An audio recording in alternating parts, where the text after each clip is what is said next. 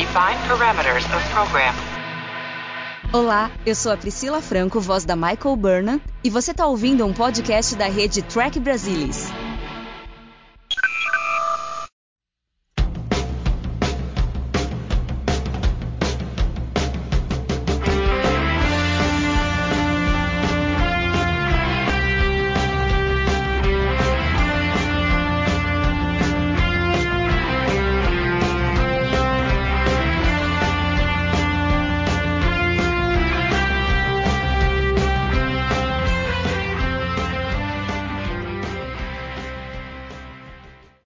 Olá, sejam bem-vindos ao Balde do Odo, o podcast da rede do Trek Brasilis para falar sobre Star Trek Deep Space Nine, a melhor série de Jornada nas Estrelas. E hoje nós vamos falar sobre o quarto episódio da terceira temporada, Equilibrium, um episódio focado na personagem da Jadzia Dax. Mas será que ela vai ser a personagem principal mesmo da história? A seguir cenas do próximo capítulo. E para falar sobre esse episódio hoje, nós temos a volta do nosso querido Fernando Odo Rodrigues. Fer, muito bom ter você de volta aqui para conversar sobre os episódios de Deep Space Nine. Fala galera, tudo bem com vocês? Eu já vou começar dizendo que eu adoro a técnica para misturar soufflé do outro.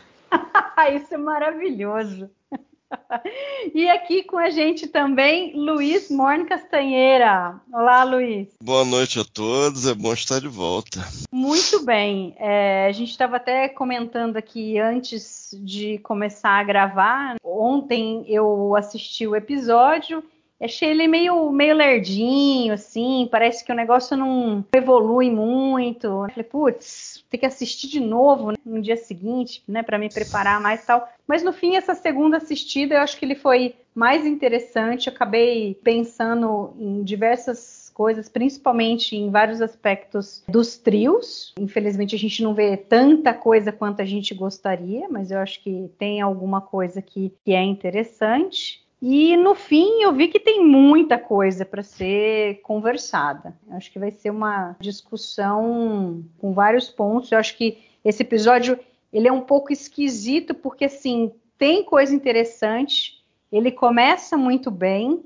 Ele tem um teaser fantástico, super assim, começa super light com umas coisas muito interessantes. Mas no último terço da história eu acho que eles se perderam um, um pouco. E eu acho que talvez o grande responsável por isso foi a quantidade de vezes que o episódio foi reescrito. A história é do Christopher é, Teague, é a única história que ele escreveu para Jornada nas Estrelas. Era amigo do Michael Piller. E o Michael Piller deu uma bomba para ele, né? assim, para você escreve aí, né, alguma coisa. O Michael Piller viu um show de mágica de um amigo dele também, o Jeff Magnus McBride, e que o cara fazia algumas coisas com máscara tal, e ele fazia um papel do Joran Belar. E aí ele pediu para o Christopher escrever, e a história inicial dele era que seria um circo que iria para Deep Space Nine, e aí teria um mágico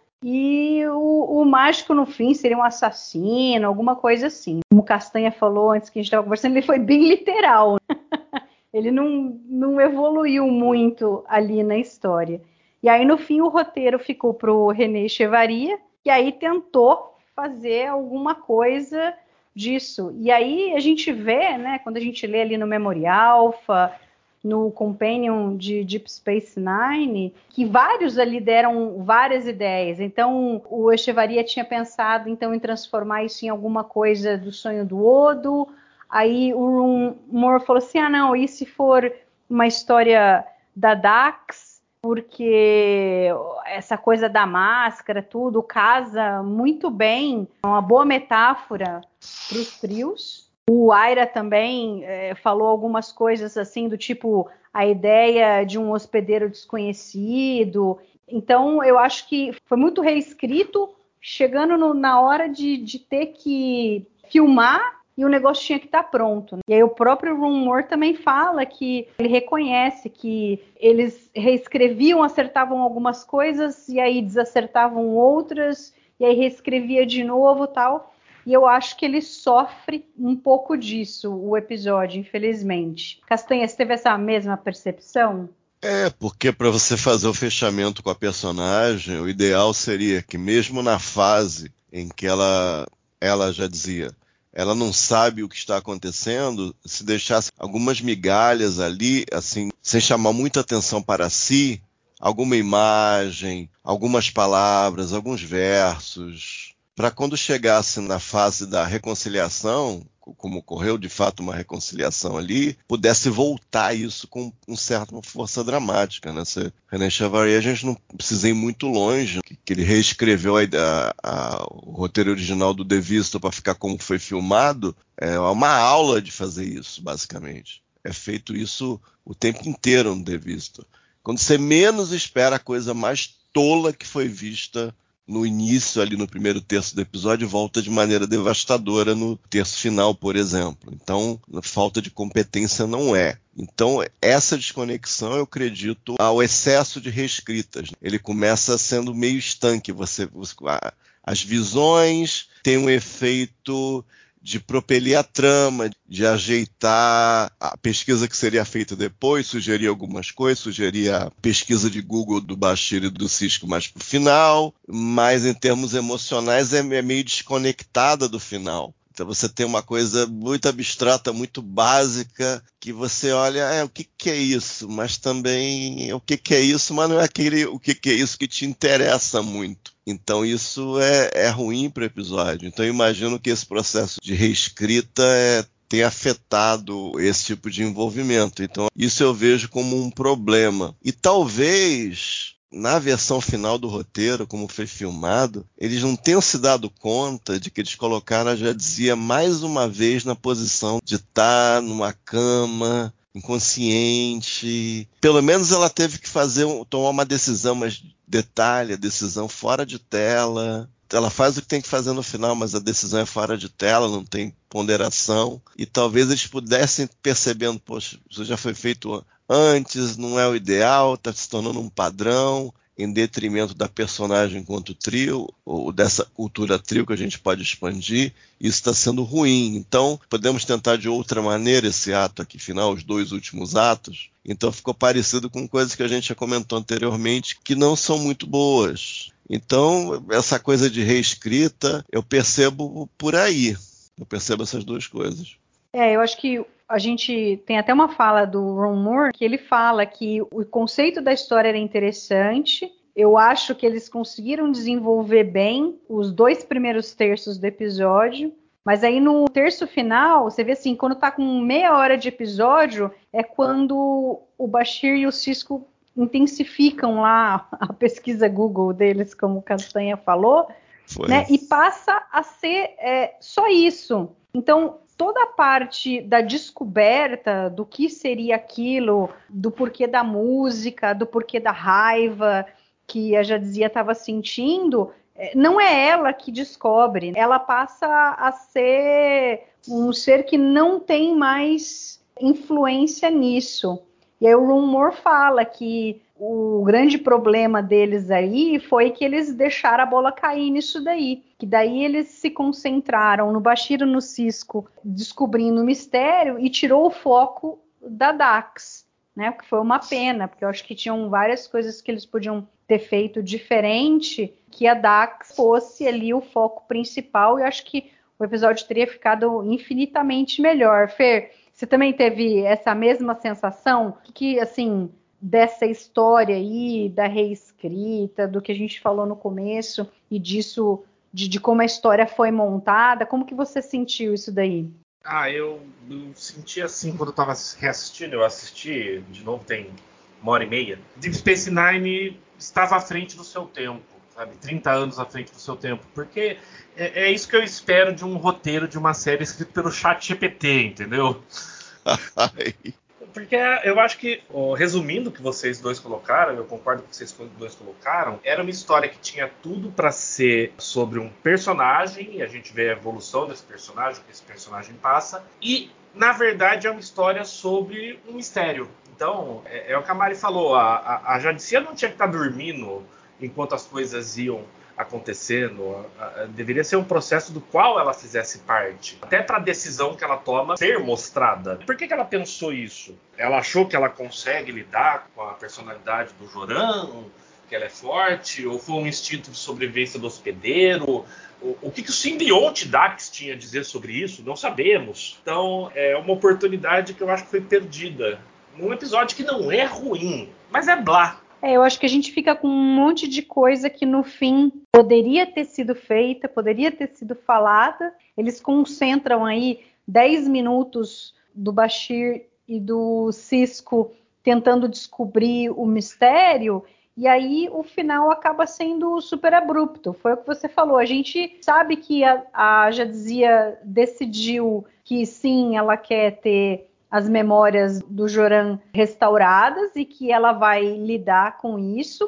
Acho que a gente não precisaria mesmo vê-la lidando com isso. Acho que isso é uma coisa que a gente tem que ver, tem que ser mostrada no personagem em episódios seguintes. A gente não tinha também tempo para mostrar tudo, mas essa decisão dela eu acho que fez falta. Agora eu não sei também se não tem um, um pouco a ver com duas coisas que eu fiquei pensando. Por exemplo, por que, que não foi ela que descobriu? Ela podia não ter tido lá aquele piripaque depois que ela viu o Joran e aí ela saísse por trio para tentar lembrar alguma coisa, ir na academia de música. Aí eu acho que, infelizmente, a gente esbarra na questão do dinheiro. Você vê que o episódio não tinha muita grana para fazer muita coisa. E aí também é algo triste porque eles vão para trio, é a primeira vez que Jornada nas Estrelas vai para o planeta natal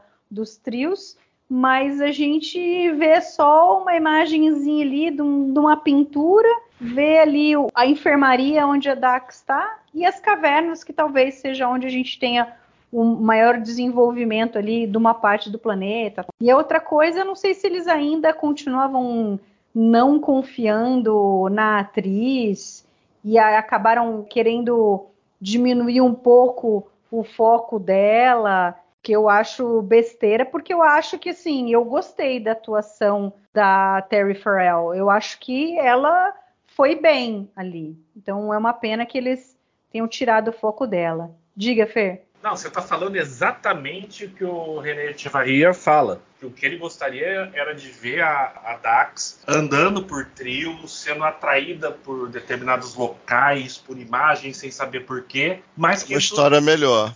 Exato. É uma história só, que melhor. Isso, só que isso teve que ser descartado para ser um roteiro que coubesse no orçamento. Entendi. É, meio triste, mas assim, isso é algo compreensível, que não pudesse ser feita essa parte.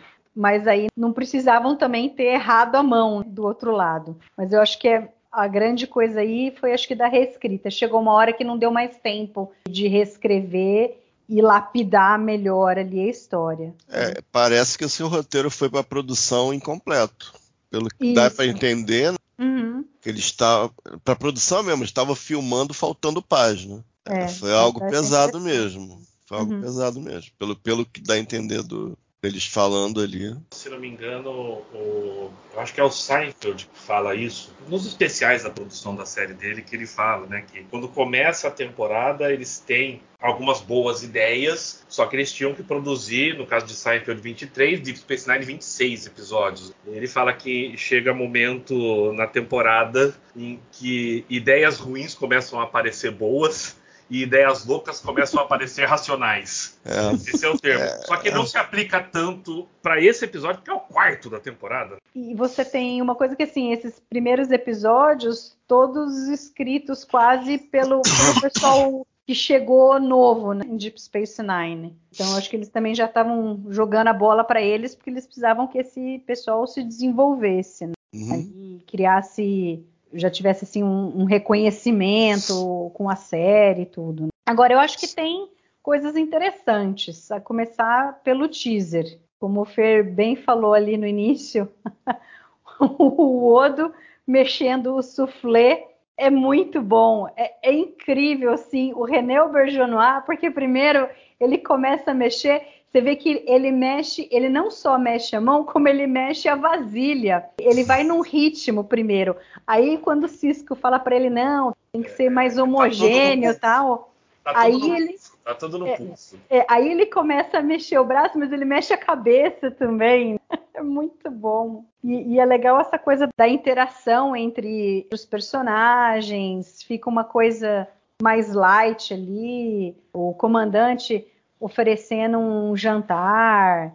Então o pessoal tá todo animado. O Odo, interessante essa característica dele, do tipo, ele não come, mas ele se interessa por cada uma das coisas que os humanoides fazem e que isso é, acho que é fundamental na persona dele para mais para frente, porque esse interesse de saber as coisas, de entender por que, que os humanos gostam de comer e apreciam a comida, tal, não é simplesmente uma necessidade para sobrevivência. E acho que ninguém melhora ali da- na pessoa do Cisco para ele aprender isso. Pô, o pai chefe tinha restaurante e tal. Aí é algo também que a gente fica sabendo que o Cisco é de New Orleans, ou pelo menos que o pai tem um restaurante em New Orleans. A Kira falando que o, o Oda é, é bonitinho, fofo, ele ali mexendo e tal, e ele fica com uma cara assim do tipo, You find something amusing, Major? Oh, I just think you look so cute. I, Então eu gosto dessa cena inicial, A, a cara do Oda é tipo. Oi? inesperado, né? E aí tem uma outra trivia desse teaser, que é com relação à escolha do vegetal que o Bashir não ia gostar, porque eles queriam colocar rutabagas. Nunca tinha ouvido falar nisso, mas é uma couve-nabo. E ele achou que não era suficientemente engraçado rutabagas, ele preferia beets, né, que são beterrabas. Mas enfim, não sei o que, que, ele acha mais engraçado na beterraba do que nessa couve-nabo. Mas aí o, o Aira queria o rutabagas porque era tipo um tributo ao Frank Zappa e, e Mothers of Invention, que tem uma acho que tem uma música, né, que chama Call Any Vegetable. É, tem rutabagas na letra. É. Meu Deus. Mas Coisa eu, de Deep Space Nine que eles puxam, né, que é muito louco, né? É, eu gosto bastante desse teaser. Eu acho que quando. Eu não sei se foi no, no primeiro que a gente fez, ou nesse do final da segunda, ou nos dois. Tem várias coisas capitais que eles fizeram pro Cisco, né? Além da ideia básica de, ser um construtor. Um dos momentos que eu lembro, que eu menciono sempre, é esse teaser, ele preparando o jantar, falando que ele foi criado num restaurante criou lá na New Orleans, é, a atitude dele com relação à comida, o tipo de comida. E eu lembro essa fala dos as beterrabas são vegetais muito pouco compreendidos, doutor. what are we having? It smells delicious. Black and red fish with cream spinach and sauteed beets. Beets. You don't like beets, Doctor? Well, they're not exactly a, a personal favorite of mine. No. That's because you haven't had them prepared properly. Beets are a very misunderstood vegetable. Well, I look forward to understanding it better. Eu lembro com muito carinho dessa fala, então uma coisa que eu gosto a beça dessa cena. E eu acho que a interação deles é, é bem bacana. O René, quando ele começa a fazer, dá a impressão que vai ficar uma droga, né? Mas não sei, é, um- é difícil até colocar em palavras, e a gente curte o que ele faz ali com a. É um soufflé, se eu não me engano, né? A massa do soufflé. É o E- soufflé de espinafre. Provavelmente. É muito legal. É muito legal mesmo. E tem um outro episódio que ele fala do soufflé. O soufflé só pode. Acho que é The Pale Moonlight. Que o soufflé só pode dar certo ou errado, ou algo assim. Eu acho que é The Pale Moonlight. Esse soufflé. Tem uma outra fala do Cisco de soufflé. Essa teaser é bem legal. Eu só acho que ele não termina muito bem. Eu acho que ali ela tá, ela tá tocando aquele tecladinho ali que, ele- que ela roubou do Jake. E o negócio meio que acaba. Não tem uma nota assim que acabe. Não tem uma nota misteriosa da trilha. Não sei. Acho que acaba meio de bobeira. Que É, fala, acho que vamos, vamos que é comer legal. e aí, e aí acaba. Podia ter um acabamento ali, digamos. Mas é bacana. Você ia falar alguma coisa disso, Fer? É, eu ia já, assim, para iniciar que nessa cena inicial eu sou Tim Bashir, tá? Eu não gosto de beterrabas. A fala do, do Cisco, sim, é no In The Pale Moonlight, Castanha, tava aqui checando no In The Pale Moonlight. O soufflé vai ou subir ou não vai subir. E não tem nada que você possa fazer a respeito. É, por aí. Depois você pôs no É. forno, acabou, não tem mais o que você possa fazer. Que, aliás, ali foi instantâneo, porque ele pega a vasilha do Odo ali, a já dizia toca, tem 10 segundos de conversa e aí já tá pronto na mesa. Quer dizer, o, soufflé foi pro forno instantaneamente ficou pronto. É tecnologia de aquecimento do século 24. Uhum. É um ultra forno que faz em, em segundos. Mas enfim. Vocês viram o forno? Eu não vi o forno.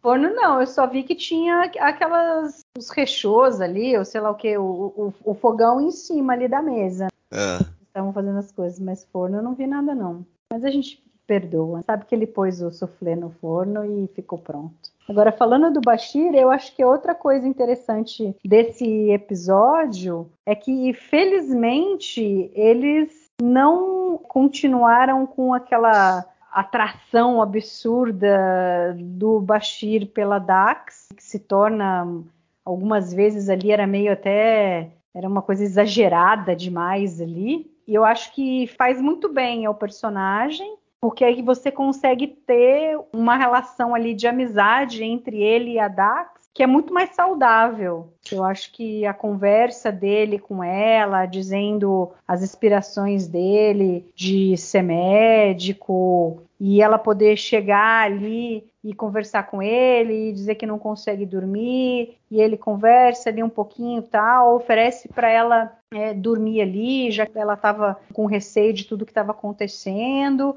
e sem nenhum tom ali de que ele tivesse dano em cima dela que tivesse segundas intenções então eu acho que felizmente eles seguiram nessa linha que eu acho que condiz mais assim com o personagem e, e faz o personagem ficar melhor. É quando a gente, é, a pessoa que está assistindo a série, eu acho que inclusive foi a minha reação quando ela chega no quarto ali bonitona com aquela, uhum. aquele pijama, ele com aquele pijama ridículo dele, fica a tensão no ar. Ela abre a porta, o que, que esse cara vai falar? Eu acho que foi essa impressão que eu tive quando assisti a primeira vez. Mas aí eu a também. coisa se desenvolve de uma maneira legal. Ele fala por que ele decidiu ser médico. I've always been afraid of doctors. Most people are. When I was younger, I was terrified of them. Really? Well, they seemed to know everything. It was as if they held the power of life and death in their hands. I used to think that if I didn't behave, they'd make sure I got sick. Then, as I got older, I decided that I wanted to know what they knew, be as smart as they were. And that's why you went to medical school. That's right. And you know what I learned there? That all I really wanted to do was help people. That's what doctors are there for. To help. Eu achei bem bacana. Eu acho que ele nunca mais dá em cima dela, eu acho. Se eu não me engano, eles falam uma vez no Starship Down, aí na temporada seguinte pinta o Worf. Aí a Esri fala com ele na sétima temporada e rola o lance entre eles. Mas acho que ele nunca mais insinua. Pelo menos falar pra ela, tipo, dar uma olhadinha aqui, acolá, vá lá. Mas dar em cima mesmo, falar alguma coisa, eu acho que acabou mesmo. Para o benefício da série e do personagem, eu imagino. Inclusive, tem uma atenção adicional quando ele tá lendo ali, tipo, pô, esse cara vai puxar papo aqui, o que ele vai fazer? Aí já dizia, você já dormiu, não sei o que, ele olha, ela tá ali no bem no escurinho, a pose monumental de bonita, monumental. Aí ele olha, não tem trilha, né? Não tem gracinha na trilha, ele olha, vira e continua lendo. Eu achei legal, achei, achei, achei bem bolado. Eles fizeram direitinho pra, tipo, ó, fechou esse troço aqui. Fechou, é amizade mesmo. E ele se importa muito com ela, de verdade. Achei legal. Sabem que eu não me lembrava muito desse episódio. Eu lembrava basicamente que era um episódio que a Dax descobria o, o, hospedeiro anterior secreto, que era o psicopata. Mas os detalhes assim eu não lembrava. E quando chegou essa cena,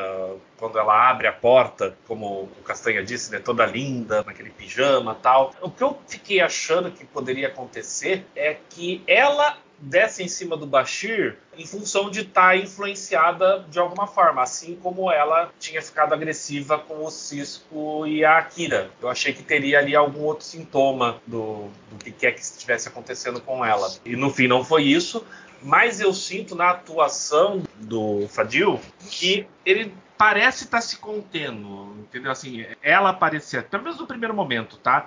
Ela aparecia ali aquela hora da noite, vestida com um pijama. Ele parece estar um pouco assim, é, é, incomodado com a situação. E aí, quando ela começa a falar o que está acontecendo e que ele começa a abrir também, ele, se, ele relaxa mais.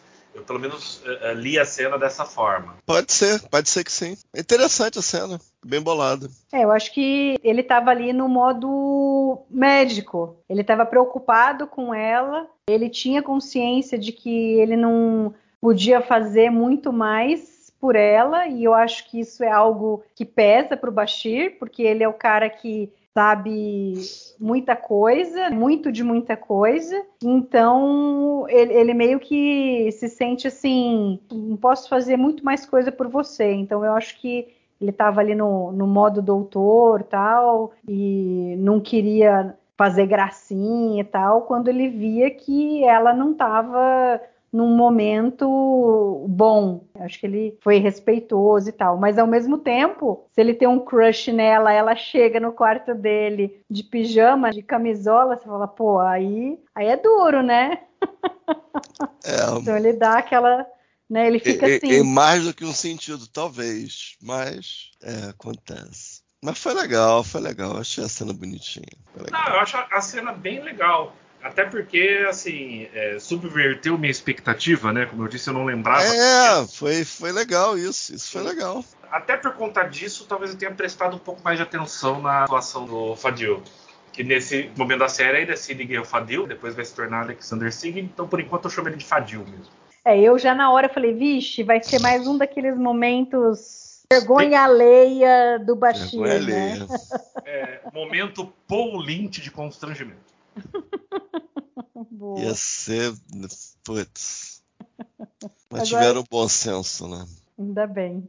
Acho que o próprio Ron Moore fala alguma coisa a respeito também, de que felizmente eles seguiram nessa linha e abandonaram uh, a coisa do Bashir perseguir a Dax amorosamente e é. tal, e que eles viram que isso fez bem ao personagem. Então é, é legal porque assim, às vezes, às vezes a gente acha que eles fazem algumas coisas erradas e se pergunta por que, que eles não fizeram diferente e tal. Mas assim, quando você vê essas entrevistas, o, os escritores dando as suas opiniões passadas do que foi e tal, você percebe que eles, vezes, muitas vezes eles tinham consciência das coisas, não, não era inconsciente as coisas que eles estavam fazendo, mas muitas vezes era no acerto e no erro. Ah, não, a gente acha que isso vai dar certo e de repente não dá. E outras tantas, não, a gente acha que isso vai dar certo e no fim dá. Eu, se eu não me engano, tem uma entrevista do Rick Berman. Ele fala que nas duas primeiras temporadas o Bashir foi intencionalmente escrito como irritante. Era intencional. Acho que foi o Rick Berman. Isso é, isso é uma tática. Você faz um negócio assim meio. que vai chamar muita atenção no sentido negativo e você depois reverte aquilo ali, você meio que domina o personagem, né? E domina um pouco da audiência. Eu acho que foi o Rick Berman que falou. E ele era bem impopular no começo, o Bashir. Bem mesmo. Por conta disso, né? Eles tiveram com certeza que mudar. Então, em parte, talvez conseguiram o objetivo. Intencionalmente. Ele era irritante intencionalmente. Tem, provavelmente sim. É, porque o processo é escreve, checa, lê, refaz, vai para pré-produção. Isso tá uma desgraça. O ator não está conseguindo falar, verifica e tal. Então é um processo que vai e volta várias vezes. Então é, é meio impossível a pessoa escrever. Tem um episódio na primeira temporada que o Bashir ele era basicamente assim. Eu não lembro eu não vou lembrar qual episódio, era basicamente assim, ah, ele tava com uma, depois acho que ele foi falar com o O'Brien, não, não, mas essa tática não funcionou ainda, eu tento essa daqui, tipo... Ah, eu não sei se ele chega a falar com a Dax, mas ele comenta com alguém sobre a Dax e. Não, não tem nada a ver, vai ser mais uma. Tipo assim, negócio chato mesmo, desagradável. E a Dax via isso de longe, óbvio. Pelo menos isso. Entre outras coisas. A atitude dele ser muito arrogante, às vezes fica, saía além do engraçado, ficava um negócio assim, hein? Como?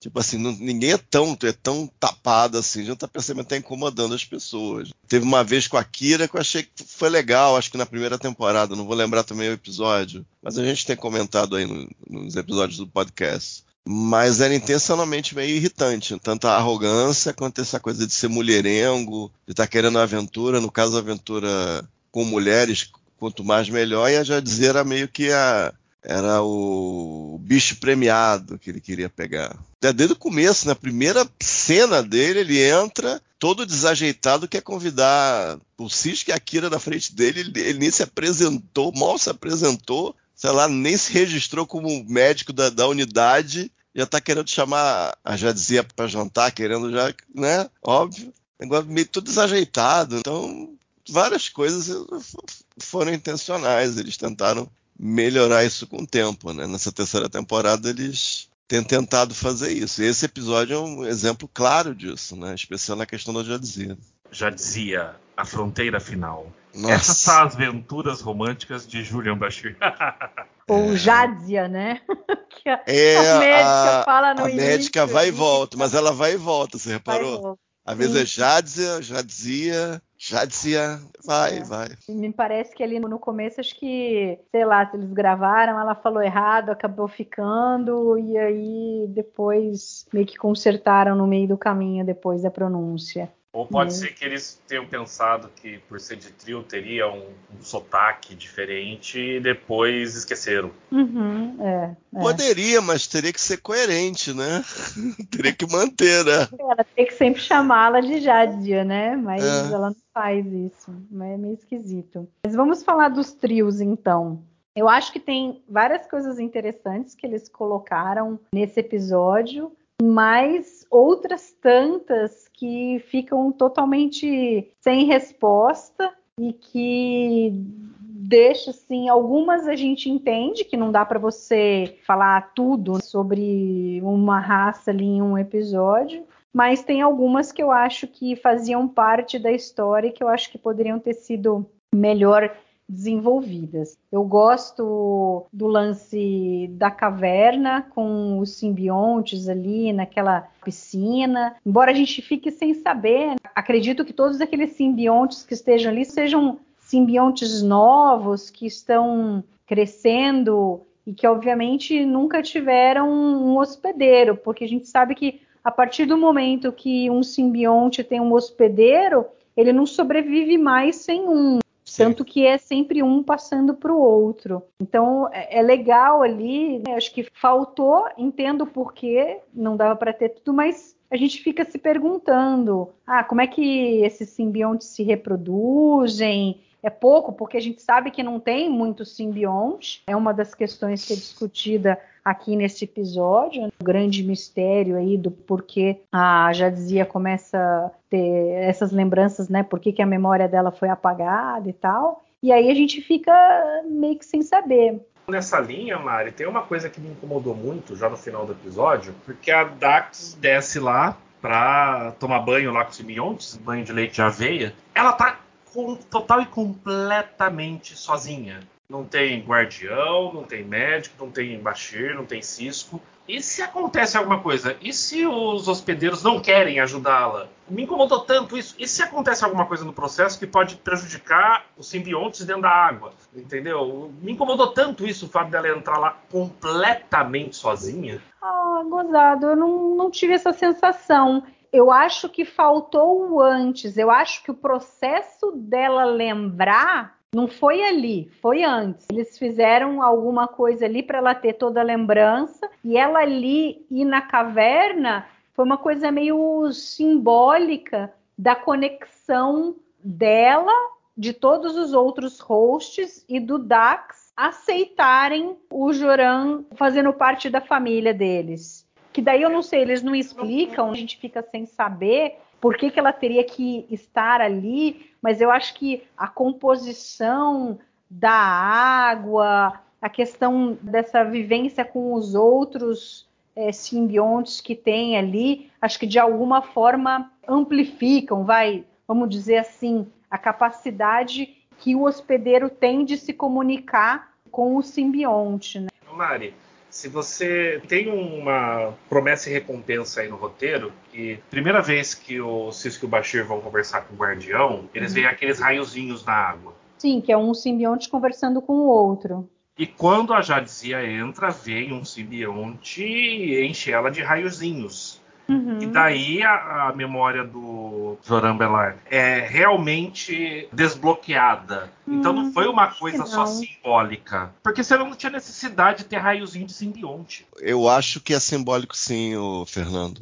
Eu acho que aquilo ali não é um simbionte na água. Aquilo ele está tentando representar ela conversando com o próprio Dax. Entendeu? Porque olha a lógica. Se há um outro simbionte, mesmo jovem, na posição, ele teria que ver a cena devagarzinho, mas digamos grosseiramente, na posição que estava o simbionte que deu o raio nela, apareceu o, o, o Belar. E eles se abraçaram, veja bem, e ele desapareceu. Ou seja, aquele simbionte que está ali nadando teria algo a ver com o Jorambelar, e no final ela teria que terminar, então, pela lógica, abraçada com ele. Então eu acho não, que está representando só a conexão com o próprio simbionte dela, entendeu? É não, só uma maneira de estar tá naquele ambiente ali dela conseguir desbloquear a memória, eu imagino. Ou não, completamente, eu, tá entendendo? Eu imagino algo mais na cara, porque teve um, um, um setup disso antes.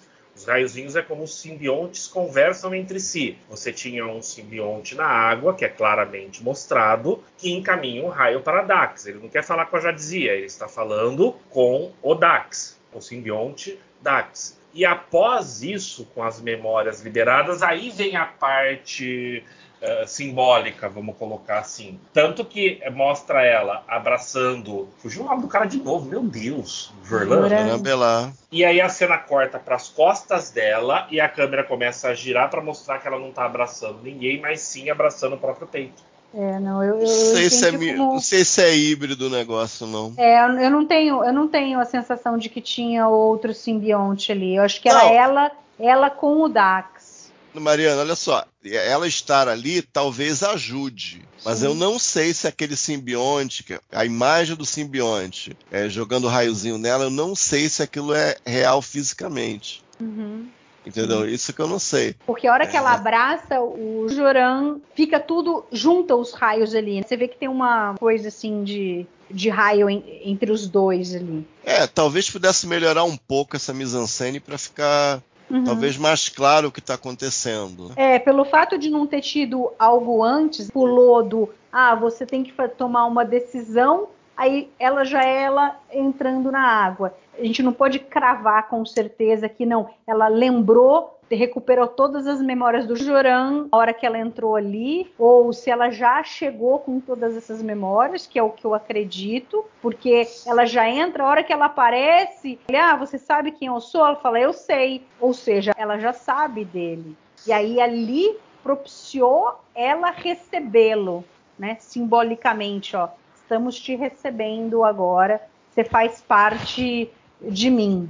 É, eles eu tentaram fazer uma coisa simbólica para vender é. essa aceitação de parte dela que estava bloqueada. Mas, é, Mas realmente, tem, a gente tem uma fica ambiguidade, né? Você pode pensar, não... ah, tem um simbionte ali que ajudou, que estava na uhum. água. Aí eu não sei. É... é porque daí criou outras coisas. Como que é o desenvolvimento desses simbiontes? Se eles estão ali na água e não se juntaram a ninguém, qual é o conhecimento deles? Eu imagino que seja algo Uma bem criança, são, são... primitivo, primal, é, é. senso básico de sobrevivência, talvez, não sei. Aí, mas ah. aí o, episódio também não ajudou, né, Mariana? Aí, não, não, não, é, não era o foco, né? Não era o foco do episódio isso. Ó, pessoal, eu pus a cena aqui, ela acabou de entrar na água. Vem um simbionte, solta raiozinhos, ela olha os raiozinhos. A água está se mexendo. E aí ela olha em outra direção, não é da onde veio o simbionte, e começa a conversar com o Jurão. Não, é que não é na mesma ser. direção que veio o simbionte, uhum. tá, Castanha? Ah, tá, entendi. Ah, Mas então, a gente pode então talvez sejam as duas coisas. desse ponto. Não, mas tá aí, é não... se ela tá olhando para outra direção, pode ser as duas coisas. O simbionte ajudou e ela tá falando com ela mesma, de certa maneira. Ela tá falando com o Dax O depois. simbionte, na direção que a câmera tá mostrando, tem uma parede de pedra atrás dele e no canto inferior direito você vê que tem um degrau. Só um degrau apagado. O Joran, quando aparece, atrás dele tá a outra ponta deste degrau com duas luzes acesas. Então ele Uhum. tá numa, numa direção uh, uh, uh, diferente da do simbionte. É, Mas então, vamos se é concordar em diferente, é significativo. É, mas vamos concordar em discordar e só apontar isso como mais uma falha de como o roteiro não estava realmente pronto, realmente amarrado para a gente entender. O fato da gente estar tendo interpretações diferentes desse final está apontando que eles tentaram vender com né? simbólico. Eles tentaram empacotar, o, arrematar o negócio com esse simbólico aí. Que não estava bem feito. No, pro simbólico descer bonito, assim. Até ter uma tomada de cima, ela joga a cabeça para cima. Tenta vender algum tipo de êxtase, de, de realização, de. Agora, os Guardiões, eh, eu, eu achei algo interessante ali, a capacidade que eles têm de, eventualmente, de alguma forma, se comunicar com os simbiontes. Eles têm uma sensibilidade grande, que ele sente que tem alguma coisa de errado, o equilíbrio entre o simbionte e o hospedeiro, a hora que a Jazia tá ali. São caras, assim, meio que quase como uma coisa religiosa ali, que os caras dão a vida deles para isso. Nem sair dali da caverna o cara sai. Ele É, passa a vida ali. Fica implícito que eles têm algum tipo de telepatia. Isso também não é explicado. Por que, que Uhum. eles, a Jadzia não tem telepatia, pelo menos até onde a gente saiba. Especialmente sem o simbionte, não tem nada nem que pareça, imagino, pelo menos. Então eles parecem ter uma telepatia, Mas- pelo menos com o simbionte. Porque, É, ele, ela- gente- porque o, a o gente- simbionte falou com ele, falou, ó, eu sou o Dax. Ele sabia que era o Dax. Sim. E a, a gente nunca É? viu a Dax interagindo com um simbionte não joined. É, talvez fosse interessante também. Então, pelo menos os guardiões, eles têm alguma capacidade telepática, mesmo que seja restrita aos simbiontes unidos. Não, aos da piscina também. Eles falam com os simbiontes. Eles são doutor Dolittle dos simbiontes. Pelo menos. Só É. castanha mesmo. E não é explicado. O que, que eles têm de diferente da população geral de, de trio também não é explicado. É explicado que ele. Pera aí, eles têm, eles têm as pintas? Tem, né? Tem, Agora- tem, tem. Mas pode ser que E a eles sejam testa? A testa é sem, sem testa, né? sem testa. Sem Mas testa. pode ser que eles sejam os outros 50% da população de trio que não Ah. podem se unir com simbiontes. Aí eles falam, eles não podem se unir, mas podem falar. Ah, interessante. Faz sentido, mas não é dito no episódio, tô só Uhum. especulando aqui. Ô Fer, aí fa- falando nisso, então, dos 50% aí, o que, que você achou dessa explicação, de tudo que eles colocaram? Você tem. Não gostaria de dizer que é uma conspiração ali da comissão de simbiose do governo trio que esconde essa ideia de que, na realidade, muita gente pode, na realidade, é, ser hospedeiro, mas aí, como eles têm uma quantidade limitada de simbiontes, eles, obviamente, têm uma proteção grande aí desses simbiontes, algo que nunca foi explicado, é até uma falha, porque eles têm uma reverência em relação a esses simbiontes, quase como, quase como deuses, que qualquer trio se sujeitaria a morrer para salvar o simbionte. É uma coisa assim meio pesada ali, que você vê que várias vezes a gente viu que eles descartariam um hospedeiro tranquilamente, mas tudo em nome do simbionte. E aí a gente tem isso daí, então, quer dizer, eles têm que escolher muito bem e aí eles têm que dar uma justificativa para a população, porque eles acham que se todo mundo souber que qualquer um, ou pelo menos ali 50% na realidade é apto a ser um hospedeiro, não vai ter problema nenhum, eles acham que seria uma loucura, uma, uma caçada a simbiontes. All I care about is Jadzia. And I promise you, if she dies, I'll see to it that the entire planet knows why. Do you realize what would happen if you did that? It would mean chaos. There aren't enough symbionts for that many hosts. The potential danger to the symbionts would be enormous. They would become commodities to be purchased or prizes to be fought over. Nearly half our population is capable of being joined.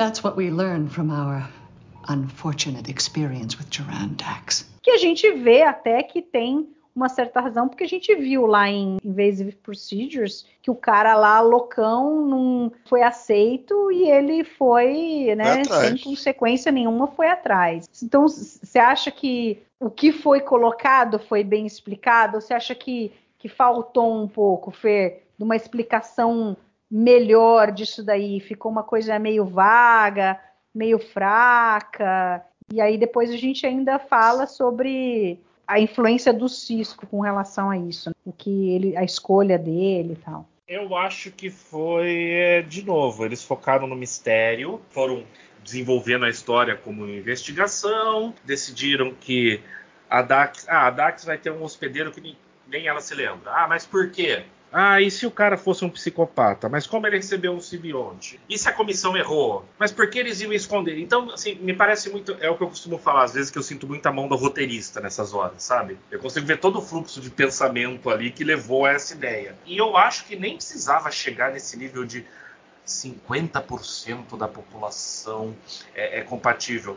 Será mesmo que 50% da população é compatível? Assim, quantos de nós Vamos só pensar numa coisa simples. Quantos de nós, se treinássemos adequadamente, quando estávamos lá nos, nos, anos, nos nossos 20 e poucos anos, poderíamos realmente ter nos tornado atletas olímpicos? Tem uma questão de biologia aí na história. Então, eu acho que não precisava ser 50%, podia ser 10%, já seria um número assombroso. O problema é que tem uma outra ponta aí, que é a que não é explicada mesmo, que é o quê? Ah, são poucos simbiontes. Por que são poucos simbiontes? Por que a população trio cresce mais rápido do que a população de simbiontes? Então, assim, o título do episódio é Equilíbrio. Eh, será que não tinha que ter um equilíbrio aí para você tenha simbiontes suficientes para atender ao número de trios passíveis de união? Então, eh, eh, eu acho que o problema maior está aí. A gente não sabe nada dos simbiontes, vamos continuar não sabendo muita coisa. E aí que não fecha a conta para mim, entendeu? Porque eles podem falar 100% da população é compatível, 90%, não importa. Olha, quantos simbiontes são gerados e qual o tempo para se unir? Por que, que tem tão pouco simbionte? É uma espécie em extinção que, que eles estão conseguindo a duras penas manter viva? Não sabemos. E eu acho que isso afeta um pouco o, o impacto da, da, solução final. No final do episódio, nessa parte aí do conceito de simbiose, dá a impressão que é uma história que seria retomada mais tarde. Deixa aquela coisa, porque tem várias perguntas que não são respondidas. Detalhes até de como eles se reproduzem, por que, que o, o número deles é tão é, é relativamente pequeno. E também o lado, não necessariamente, não precisaria ser necessariamente uma história conspiratória, mas existe, ficou é razoável supor que existe ali um interesse daquela comissão de simbiose de manter um certo poder.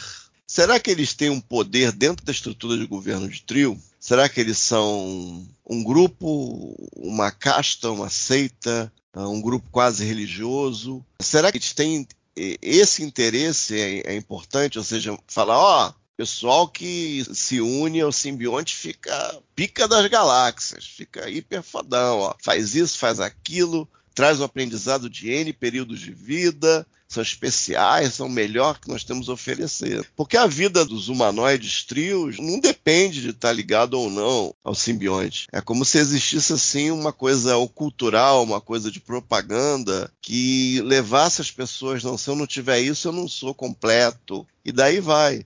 Às vezes é completo, às vezes estudou, às vezes tem um trabalho legal, às vezes tem a família, tem tudo, mas de alguma maneira sente aquele vazio por não ter tido a experiência, que a partir do momento que você recebe simbionte apanha da vida.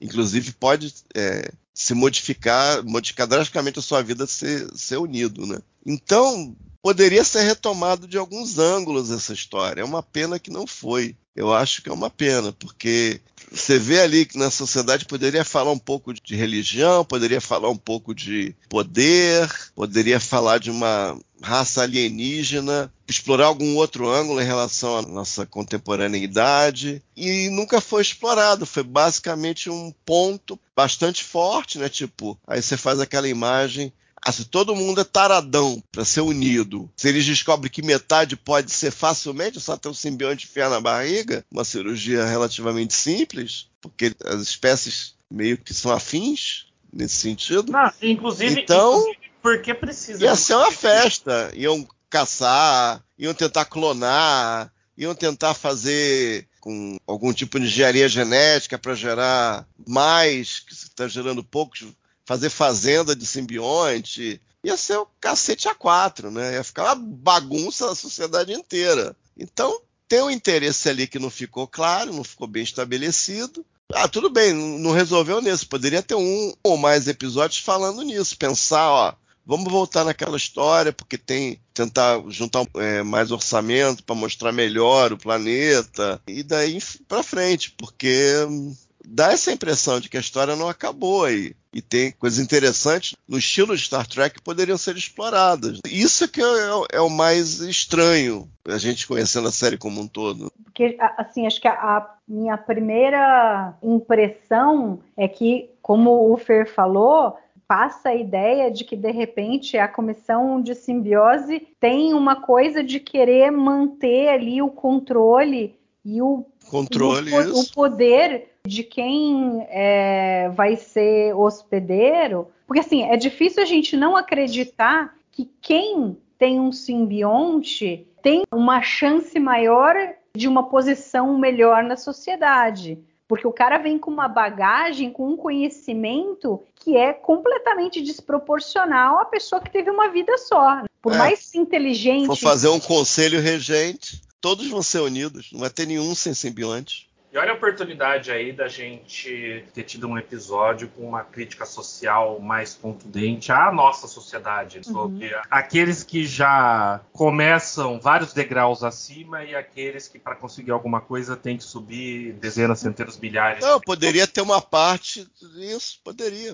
Então a gente está vendo possibilidades, né? É, por exemplo, você pensa, é, hoje em dia, quem presta medicina você tem aí 200 candidatos por vaga, porque é o que o pessoal acha que é a nata da profissão que você pode ser. E aí. Note, note que é mais fácil entrar em medicina do que ser unido com o trio, porque. é um para mil, né? É um para mil, exatamente. Mas assim, aí você vê, por exemplo, quem quer fazer biblioteconomia, quem quer fazer estatística, aí você tem lá dois, três, quatro, dez candidatos por vaga. Então, uhum. você pode fazer um paralelo com a nossa sociedade e o que é a sociedade trio. Né? E agora é uma pena que realmente nunca foi mostrado isso. Ou será que de repente a comissão de simbiose, sabendo do fato de que tem pouco simbionte, talvez eles vão para outro lado, eles querem diminuir essa desigualdade que se causa entre um hospedeiro, um trio com simbionte e um trio sem o simbionte. Então, de repente, será que eles não escolhem pessoas que não têm uma ambição de ser um cara que ele quer ter um poder, ser um político, tomar decisões, governar o planeta? Porque a gente vê pela Dax, por exemplo, já dizia, ela era uma é, antes de ter juntado com o Dax, ela era uma cientista, ela fez PhD nisso e naquilo tal, e você vê que ela não tem uma ambição na frota estelar de ser uma almirante. Ela tá ali para aprender, para mostrar o conhecimento dela. Você não vê em nenhum momento uma ambição dela, uma arrogância, por exemplo. Na realidade, ela tem até uma calma. Vulcanice. É, uma vulcanice, exatamente. Acho que é bem falado. Então, você vê que talvez seja o contrário do que a gente esperasse, mas como eles não mostraram, a gente fica sem saber. E outra coisa que me ocorreu é, é um paralelo entre os simbiontes e aí os Tok'ras do Stargate. será que de repente, né? Porque o, os Tok'ras, que eram na realidade igual os, mas eles também eram seres simbióticos que precisavam de um hospedeiro para poder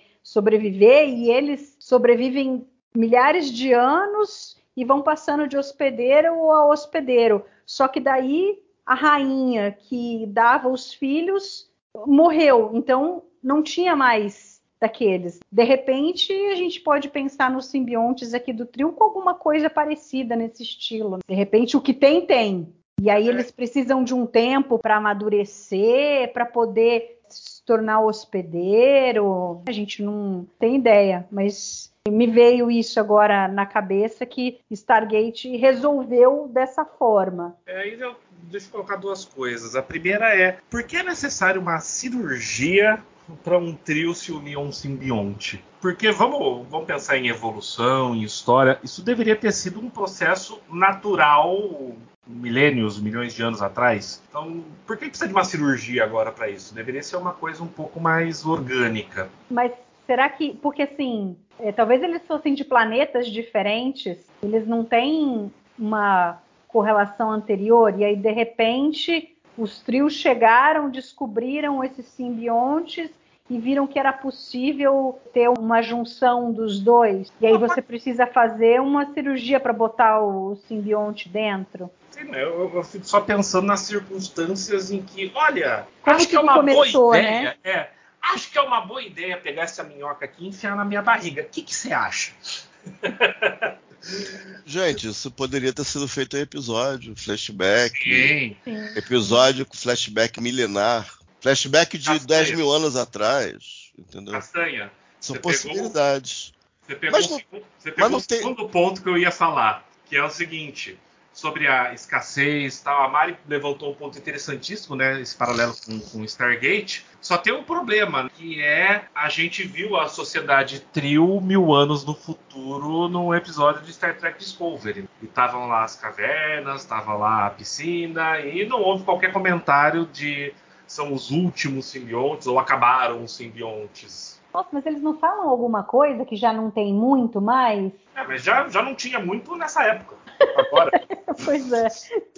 Ficou- o mesmo, não tinha muito. Mas de É, repente mas não vai tem uma saber, história um que tempo de tinha- gestação, de um simbionte, entendeu? Demora décadas, sei lá. É, eu nem sei com direito como é que eles se reproduzem. pois também. é, né? Nem- Não, é, não tá muito claro pra mim. Mas não tinha uma história de Quando uma bolsa minhoquinha- de Quando uma marsupial? minhoquinha, quando uma minhoquinha ama muito outra minhoquinha,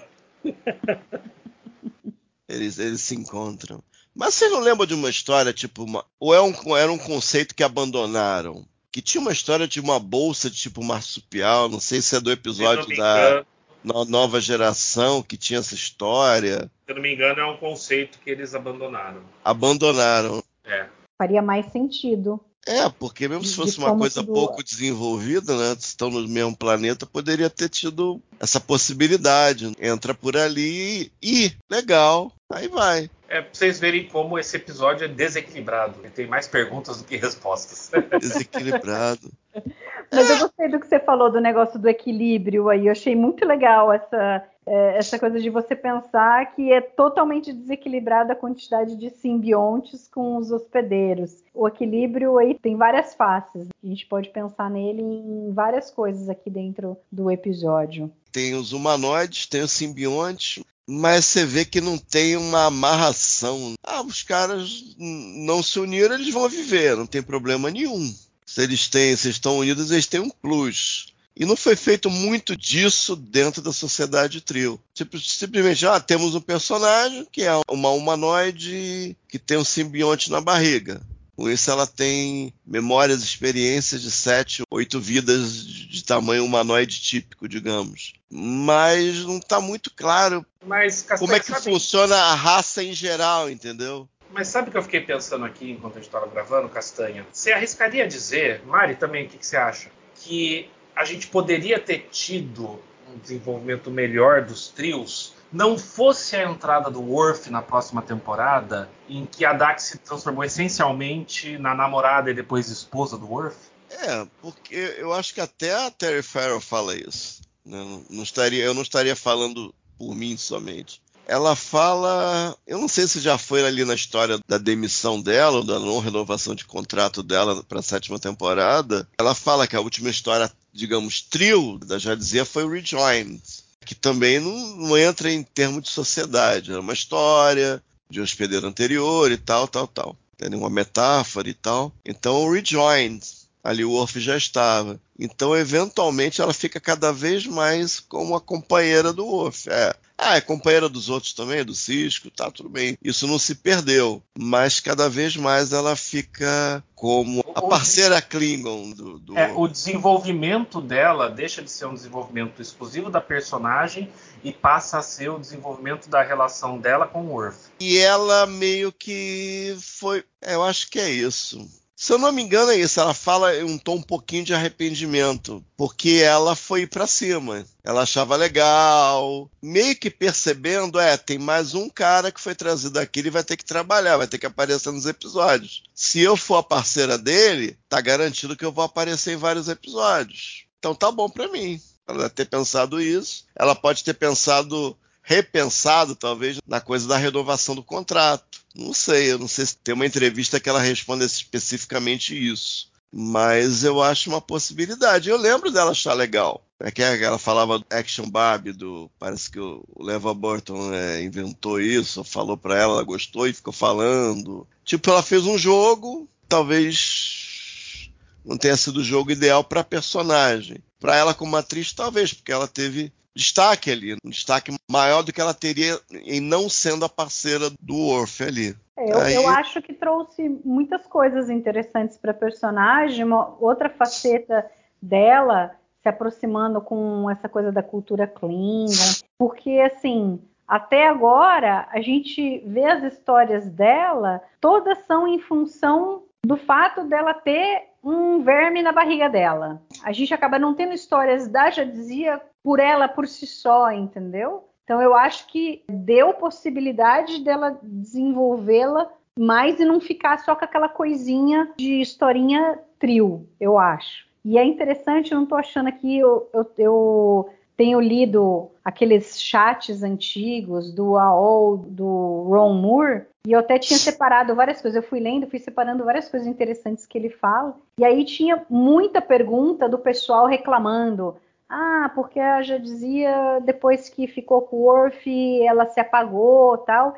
E ele dá uma justificativa, ele fala várias coisas interessantes que talvez a gente não tenha sentido, né? Eu acho que é uma coisa válida a gente ficar muitas vezes parecendo que ela ficou à sombra do Worf no final das contas. Mas ele mostra um outro lado de coisas que na realidade eles estavam vendo como positivo para o personagem. Infelizmente não, não, não, eu não estou aqui para. É, é, é, é, o que eu quis dizer é que com ela fazendo o timinho com o Worf, sim, teve outras facetas da personagem. Só que com isso a Acabou gente não desenvolveu todo o conceito trio da coisa, entendeu?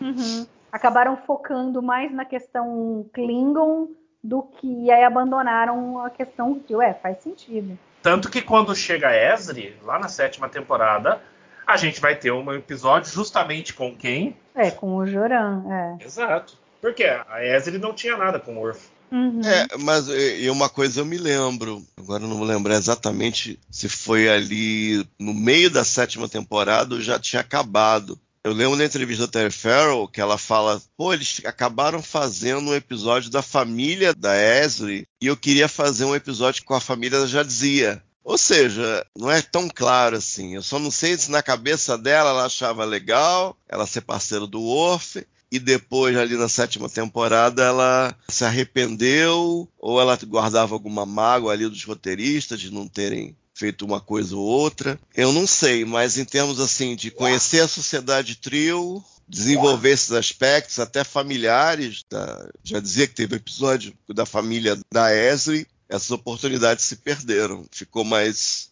em termos de presença, de tempo em tela, provavelmente ela ficou mais bem servida sendo parceira do Worf sendo parceira de aventura, parceira de relacionamento, de eventualmente casamento. Sonava, era mais fácil.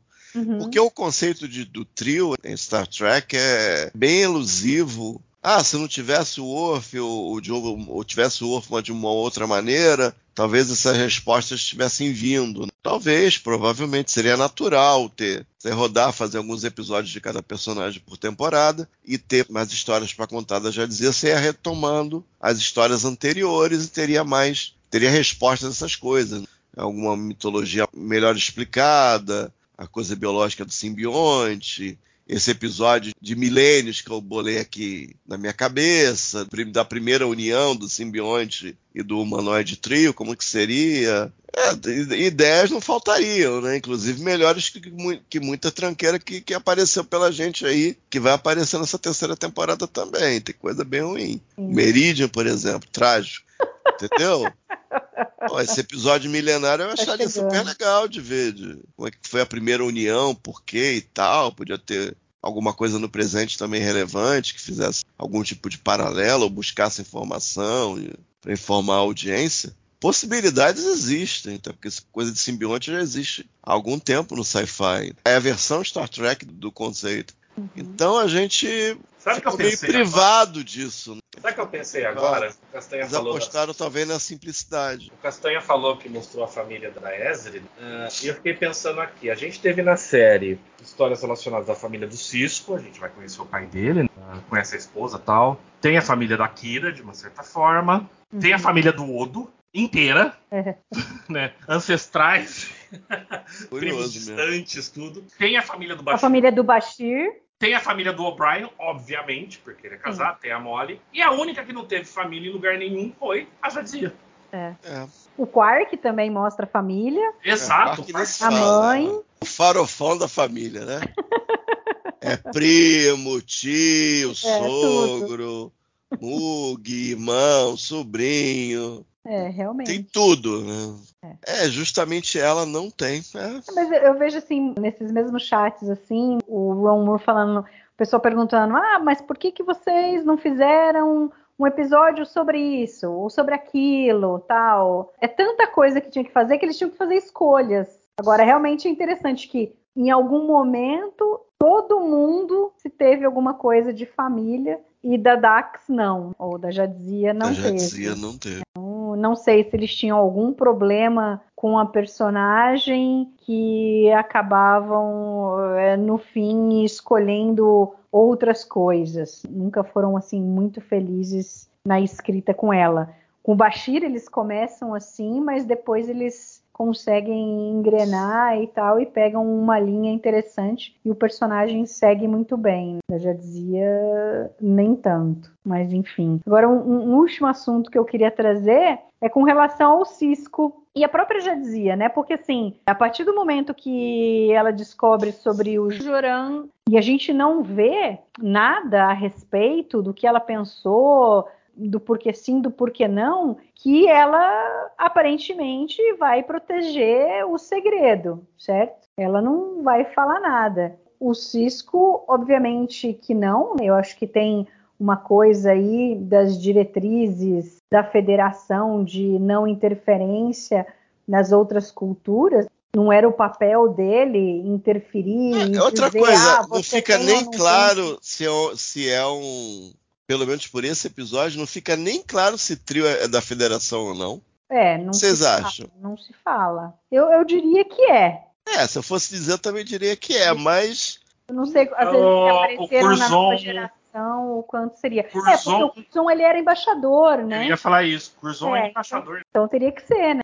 Quer dizer, ele podia ser um embaixador de trio na federação, mas não necessariamente ser um, um planeta membro. Ele não, ele era embaixador da federação no, no Império Ah, não, é, ele era embaixador da federação, é. Então, aparentemente. Então, é. Ser, né? A mas, frota assim, pode aceitar um trio, uhum. mas trio não precisa ser federado, não necessariamente. Pelo menos não um membro completo, né? Mas aí não seria a frota, Castanha, ah, a, federação. A, a federação, isso, a federação. Acho, não, mas eu acho difícil.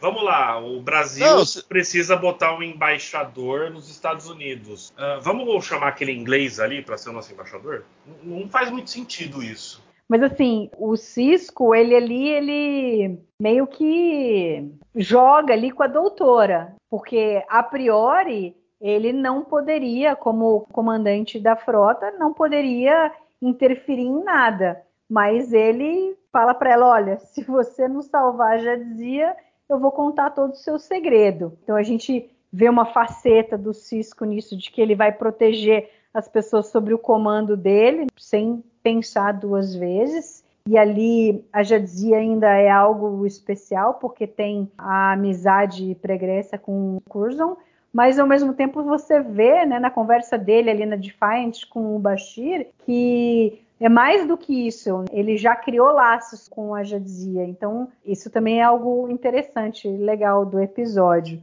It's funny. It's been almost four years since Curzon died, and I still miss the old man.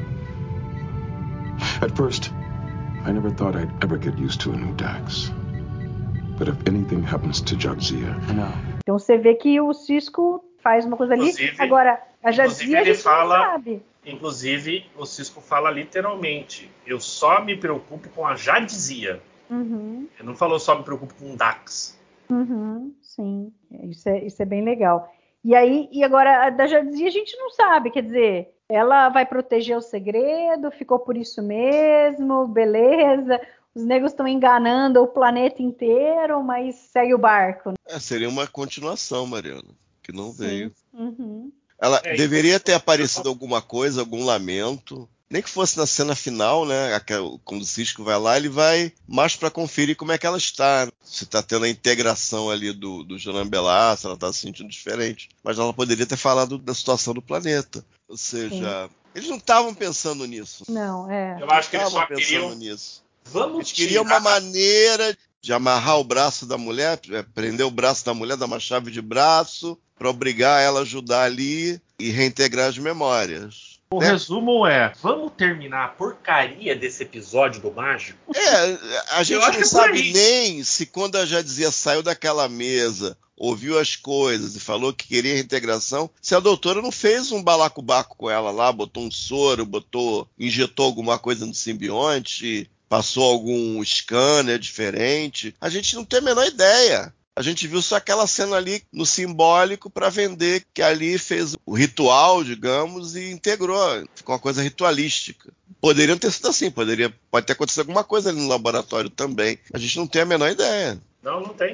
E- Ou é até, muito Até forte. porque tem a questão do blefe do Cisco aí na história, que Uhum. eu estou interpretando como um blefe, mas como é que a Jadzia ia se sentir como objeto de- desse checkmate que o Cisco deu, entendeu? Por causa dela? Não sabemos. Também é uma pergunta interessante. Agora, esse negócio, por exemplo, da Jadzia não falar nada, né? Proteger o segredo, é, concordar com o que estava sendo feito, talvez é uma coisa forte corporativista ali. né? Quer dizer, o cara que. É outra um coisa que poderia ser simbionte, explorada. é, Mas é várias algo coisas aí que- poderiam ter sido que- exploradas. De proteção, assim, tal, que a influência do Dax sobre a Jadzia nesse assunto poderia ser forte. Do tipo, Ah, vamos- não, realmente tem que ser assim. Não, a gente tem evidência na série disso. Lembra do episódio Dax? Que tinha todo aquele rolo do passado do Curzon e a Jadzia não abriu a boca em momento nenhum para se Uhum. salvar? Ou seja, faz sentido, né? É coerente com o que a gente viu do personagem. Mas ali era ela sendo fiel ao hospedeiro anterior, a uma promessa que o hospedeiro anterior fez. É, o problema, esse cenário trava a personagem. Trava demais. Ela, ela vira um objeto da trama, da história. O Bashir e o Cisco fizeram aquele Google deles lá, falaram com o camarada lá, e ela ficou ali. A gente não viu que ela se sente ali. Então Eles isso é falaram- problemático. Eles falaram com o velhinho e num momento fala: Eu não lembro, eu tô muito velho, não lembro nem o que eu fiz ontem. E 30 segundos depois tá falando toda a história que o Aham. irmão ligou pra ele e falou que ele percebeu tal coisa. Uhum, é, é, pois é. Mas assim, o episódio começou tão bem, porque você vê a, a Jadzia escalando a questão da raiva dela. Primeiro ela fala assim, ríspida com o Bashir para ficar quieto, enquanto ela começa a tocar. Depois ela briga com o Cisco, briga com a Kira. E aí ela tem a primeira alucinação. E aí depois, o resto do episódio, você não vê mais ela tendo ataques de raiva. É, não, é, tem, podia- tem na podia- Defiance. Tem na Defiance que ela lembra Mas ela tava as pessoas tentando, as pessoas com o uniforme da É, comissão sim, mas tentando ela teve segurá-la, alucinação né? ali, mas ela estava lutando dentro da alucinação. Não Assim, foi uma Ah, coisa. sim, sim, sim, sim, É, claro, é, claro. Faltou, acho que, por exemplo, você vê ela conseguindo controlar a raiva, sei lá, de repente ela tá conversando com o Cisco de novo, começa a falar meio ríspido, mas aí ela para, respira fundo tal, porque você imagina que seria do personagem, né? Ela conseguir tentar ali encontrar um equilíbrio, já que ela sabe o que está causando agora, ela pode trabalhar com isso. Mas foi uma coisa assim, super. Agora ela não precisa mais, mais ter acesso de raiva. E daqui a pouco ela, a gente vai botar ela lá para dormir e ponto final. Não, mas por isso que eu achei, quando ela aparece lá na porta do Bashir, daquela forma e com a expressão que ela tava, que fosse alguma manifestação do sintoma que ela tava tendo, que ela ia tentar alguma coisa com o Bashir, entendeu? Seria uma progressão natural da história. No fim, não era nada disso. sei lá, querer seduzi-lo por qualquer motivo. Eu não lembro direito nem de Facets e nem de Field of Fire, do quanto manipulador talvez o Joran fosse para conseguir alguma coisa. Então, de repente, isso poderia ter sido algo interessante, dela tentar manipular o Bashir de alguma forma, e aí ele não aceita, e aí ela percebe que tem alguma coisa errada, né? que não é ela. Que é mais um sintoma. Não, exatamente. O foco teria que ser nela. É, Uhum. ela, ela sentindo as coisas, ela mudando as atitudes, ela fazendo coisas inexplicáveis.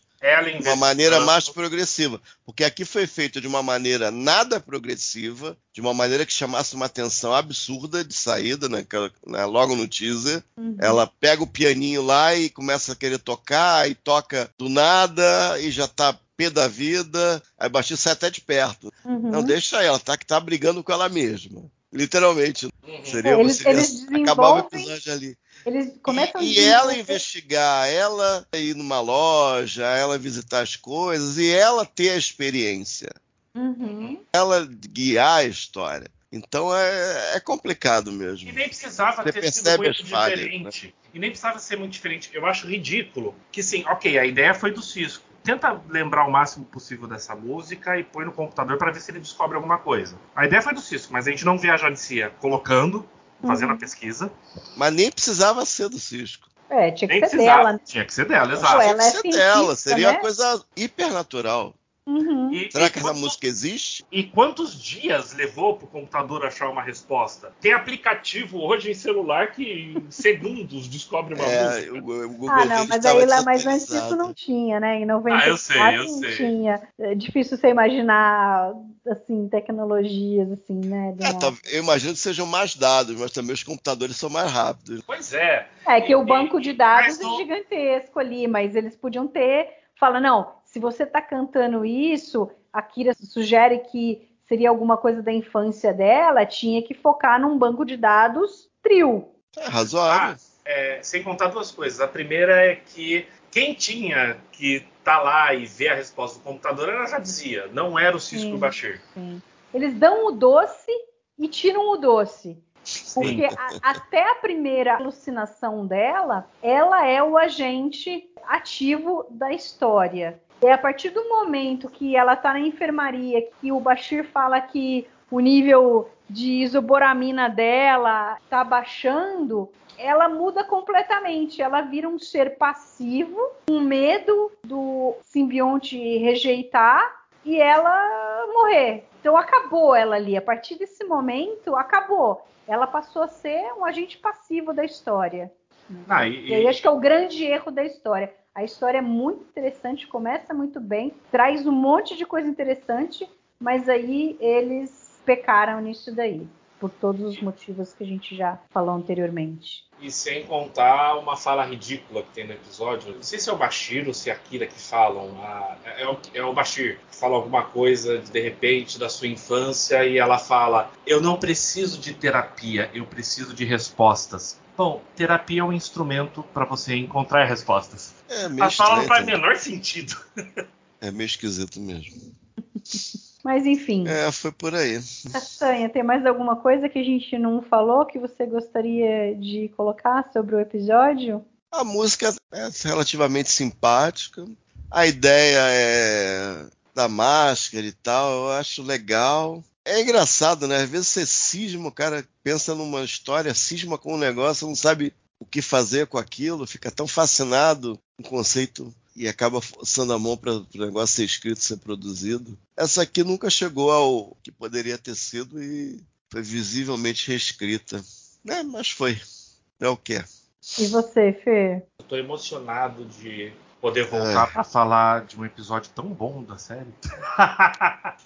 o próximo é muito bom, Fer. O próximo eu é sei, excelente, fenomenal. Então, eu até sei. a gente chegar em Meridian, que é o favorito ah, o do Castanha. O próximo, o próximo é Second, é Skin. É. Ah, bem melhor. melhor. que só, só, de ouvir o título Meridian, eu sempre me confundo. Não, Meridian, o Meridian vai ser dose, gente. Meridian, não, eu sempre, eu sempre me confundo. Eu não vejo há anos esse episódio, mas quando vai ser. Putz. Vai ser dose. Eu, eu sempre confundo. Ainda mais que o Lower Decks fez a sacanagem com a porra do episódio. Caraca, gente.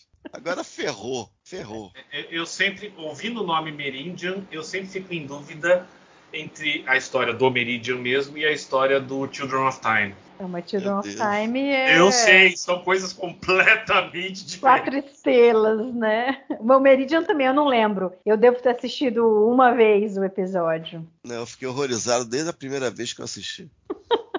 eu sei, Castanha, eu andei relendo o seu review.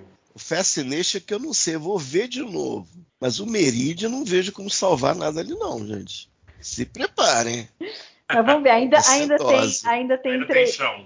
Tem chão. Não, chão não, porque tem o Second Skin de Abandoned, aí o Civil Defense, aí vem o Meridian.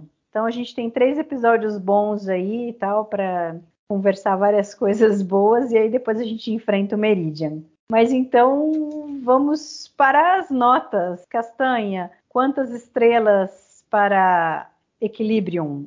Ah, eu vou ficar no equilíbrio, vou dar dois e meia. Só para constar, no seu review a sua nota foi duas estrelas e meia. É. Ah, é? Então tá é, bom. Tá coerente. Eu acho que esse é o típico episódio não fede nem cheira do duas estrelas de quatro. É, eu dou duas estrelas e meia também. Eu acho que o episódio tem coisas muito interessantes. Começou muito bem, mas infelizmente eu acho que no último terço do episódio eles babaram bastante ali, estragaram o que poderia ser uma história muito legal, criaram diversas possibilidades que até então a gente não poderia saber se seriam aproveitadas ou não. No fim, a gente sabe que não foram, mas criaram muitas coisas interessantes para se discutir sobre os trios que infelizmente a gente é, não viu. É mas coisa... foram coisas que eu gostei assim de ver. Só chamar a atenção que é, não só a família. O nome de família da Ezra é dado. O eu já Sim. dizia, nem o nome de família dela é mencionado na série. É, e a gente vê que nesse episódio a gente vê que os trios têm um nome Tem. e um sobrenome, porque era o Joran Belar. E aí o irmão dele também, o Yolade, alguma coisa assim. Ele tinha um sobrenome. É. Eu não sei na nova geração se uh, os trios que apareceram tinha nome e sobrenome ou não. Vocês lembram? Eu nunca nem assisti esse É episódio. só um episódio. É só um episódio. Eu não lembro se o simbionte é nomeado hum. nesse episódio. Não é, tô lembrando. Se ele Deu tem branco. o simbionte, acaba às vezes tendo só o nome do simbionte mesmo e não. E também foi no início, né? Foi a primeira vez que apareceram, então realmente não tinha desenvolvimento nenhum. Mas é interessante realmente que a gente nunca soube o nome de família da, da Jadzia. Sintomático, eu diria. É, pois é. Talvez, tá.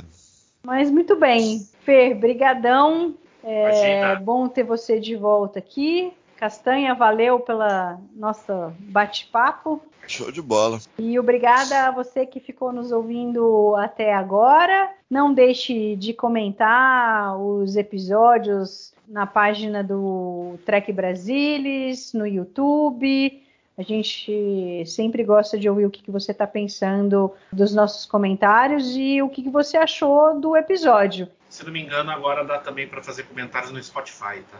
Ah, não sabia disso não. Legal, bom saber. Pessoal que escuta pelos agregadores aí de podcast, pelo Spotify, pode comentar lá então também. E a gente se vê daqui 15 dias com Second Skin. Até lá!